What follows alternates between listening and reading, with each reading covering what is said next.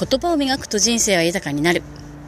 おはようございます。ことの葉スクエアの橋本恵子です。1月24日月曜日。静岡は雨上がりでですね、雲の切れ間から富士山がね、顔を出しています。気温は高めですね。暖かいし、路面も凍結していません。暖かい、えー、国に生まれて本当に幸せだなと感じています。さて今日はですね、まあ、この声の定期便にふさわしい話題というか声についてお話ししようかなと。いうのもですね先週金曜日久しぶりに銀行に用事があってですね息子と2人で、え銀行に窓口にね行ったんですけれどもまああの手続きがいろいろ進まずですねであのカチンときたんですね。窓口の方と話をしていて。であのまああの実は私が悪くてですね。私があるまあ、印鑑を持っていかなかった、まあ、間違えて印鑑を持ってしま持っていってしまっていたので手続きがはかどらなかったので私に完全に非があるんですけれどもあのものすごく嫌な感じになったんですよ。窓口の方と会話をしていて。で最終的には「あ分かりました。もういいです」って言ってあなまたまたにしますって言って後にしたんですけどね。息子に「お母さんなんかあの大人げない」みたいなことをちょっと後で言われて。でいやいやだって腹が立つような言い方するんだもん。まあ確かにねっていうような、まあ、ことがあったんですね。でえっとまあその場面を自分で思い返すとやり取りを文章にしたら2人とも別に何もこう怒ってないというかね感情的にはなってないんですよ。窓口の方も正しい手続きを話しているし私も結構ですって丁寧に丁寧に応対してるんですね。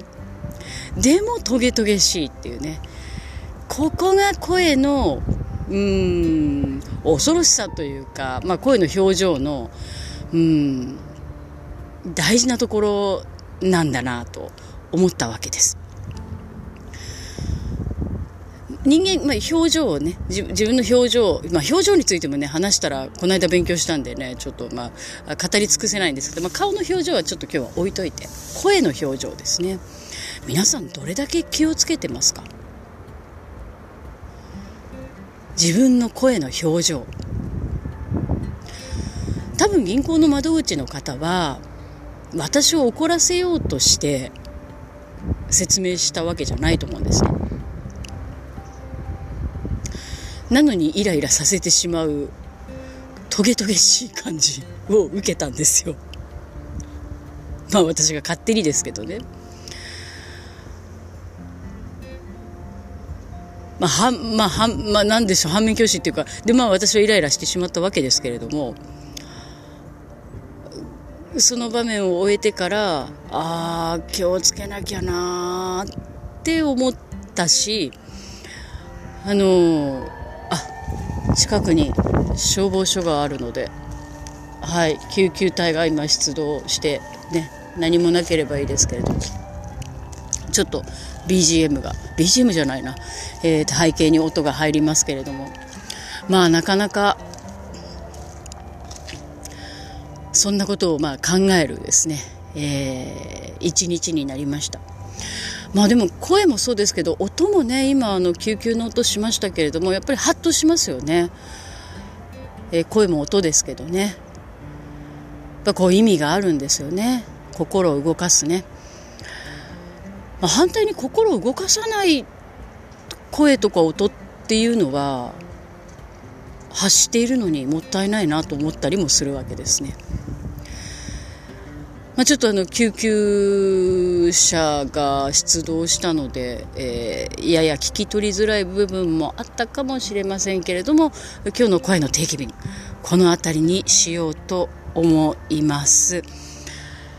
えー、コロナがね蔓延していて静岡でも患者数数字を見るとね非常にもうどんどん増え続けていて、えー、不安じゃないかと言われたら不安もありますけれども、えー、自分ができること、え防げることっていうのはやっぱり手指の消毒だったり換気だったりっていうあと免疫力を高めること、まあ、免疫力高めるためには笑顔が一番ですからね。笑って過ごすということ。笑った声で話すということですかね、えー、そのあたり気をつけて今週も元気にいってらっしゃい。私も今日はお仕事です。8時半のバスに乗れるかな？頑張ります。いってらっしゃい。